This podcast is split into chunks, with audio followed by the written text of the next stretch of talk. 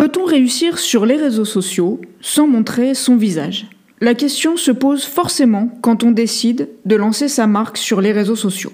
Je ne sais pas si mes coachés sont représentatifs, mais 90% d'entre eux, d'après une étude réalisée au pifomètre, sont réticents à l'idée de se montrer sur les réseaux sociaux. Je les comprends, c'est aussi mon cas. A contrario, ils partagent l'idée reçue que c'est un incontournable pour réussir sur les réseaux. Et que, par conséquent, je vais les pousser vers une vie de selfie et de vidéos face cam. Alors, spoiler, ce n'est pas ça qui va se passer, j'oblige personne à rien. Si vous vous êtes posé la question pour votre propre compte, je vous propose qu'on fasse un petit point sur bah, c'est quoi l'intérêt de montrer ou non son visage sur les réseaux sociaux et d'où vient cette idée reçue. Cette idée reçue vient probablement des comptes influenceurs, parce qu'ils sont très visibles, les entrepreneurs les prennent souvent en exemple pour réfléchir à leur stratégie. Or, une très grande majorité des influenceurs se mettent en scène de fait sur leurs réseaux sociaux.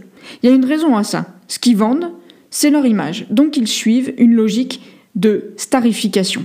Ils cherchent auprès de leur audience à créer un maximum d'identification à leur contenu, à leur personne, donc à leur compte, mais aussi à attiser une curiosité toujours renouvelée envers leur contenu. Ils jouent sur le penchant naturel de l'être humain à avoir envie de connaître la vie des autres. Finalement, c'est la même mécanique qu'un journal People, sauf que les influenceurs sont leurs propres paparazzi et leurs propres éditeurs de contenu. Cette stratégie a été appliquée par des entrepreneurs aussi, plus particulièrement par de nouvelles marques. De quelle stratégie on parle bah, Les influenceurs, ils vont faire un savant mélange avec des ingrédients de leur vie et leur sujet de prédilection, que ce soit la mode, le sport, la beauté ou autre. Et ils vont intégrer au discours des partenariats avec des marques.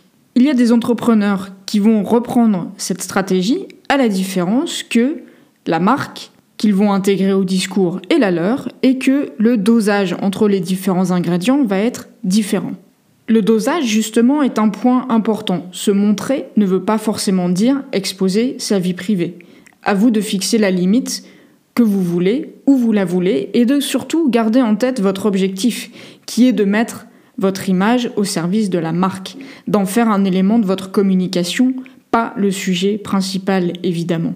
Quand Mode Trotter, Make My Lemonade ou Chanty Biscuit se mettent en scène sur le compte de leur marque, c'est au service du produit ou de la marque pour expliquer un choix, une étape de la vie de l'entreprise, leur expérience, présenter une collection, emmener dans les coulisses, etc.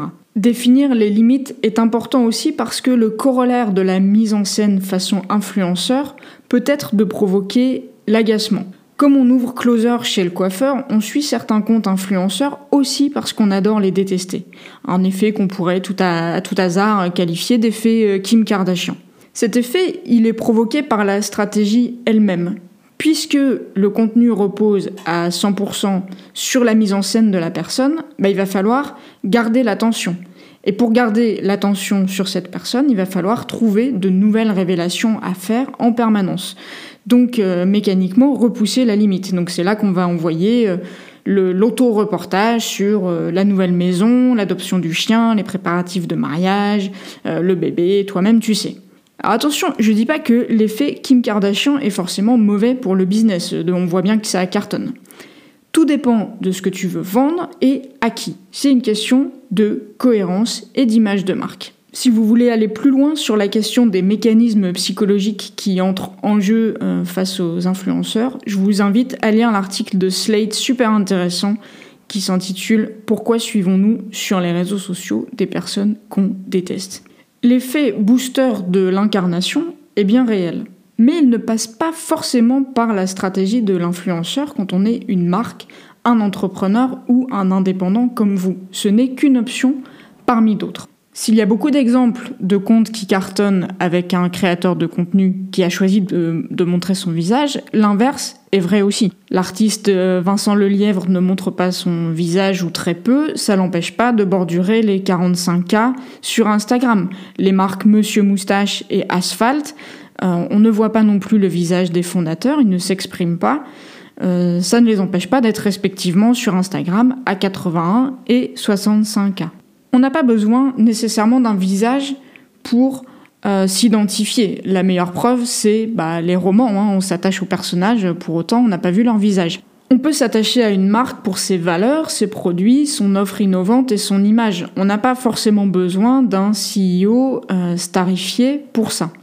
Ce dont on a besoin, c'est d'échanges authentiques, d'un contenu créatif et d'un discours qui a de la personnalité. Autrement dit, l'incarnation ne passe pas obligatoirement par le visage d'un fondateur. On peut incarner une marque à travers ses clients, à travers ses ambassadeurs, ses experts, des mannequins, une équipe, un avatar et même une voix. La question n'est pas tant est-ce que je veux ou dois me montrer sur mes réseaux sociaux, mais comment je crée une relation et de la confiance avec ma communauté, puisqu'on est bien là pour ça.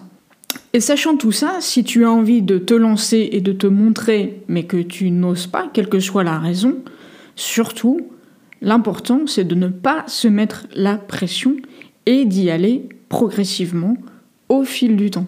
Voilà, j'espère que cet épisode t'a aidé. Si c'est le cas, je t'invite à t'abonner au podcast pour voir le prochain. Je suis Aurélie Leleu, consultante en réseaux sociaux, et tu peux me retrouver sur Insta. Le compte c'est Let's Talk, L-E-T-S-T-O-L-C, ou sur le groupe Facebook Les Ateliers Réseaux Sociaux. Si tu as des questions, n'hésite pas à venir me les poser là-bas. Ciao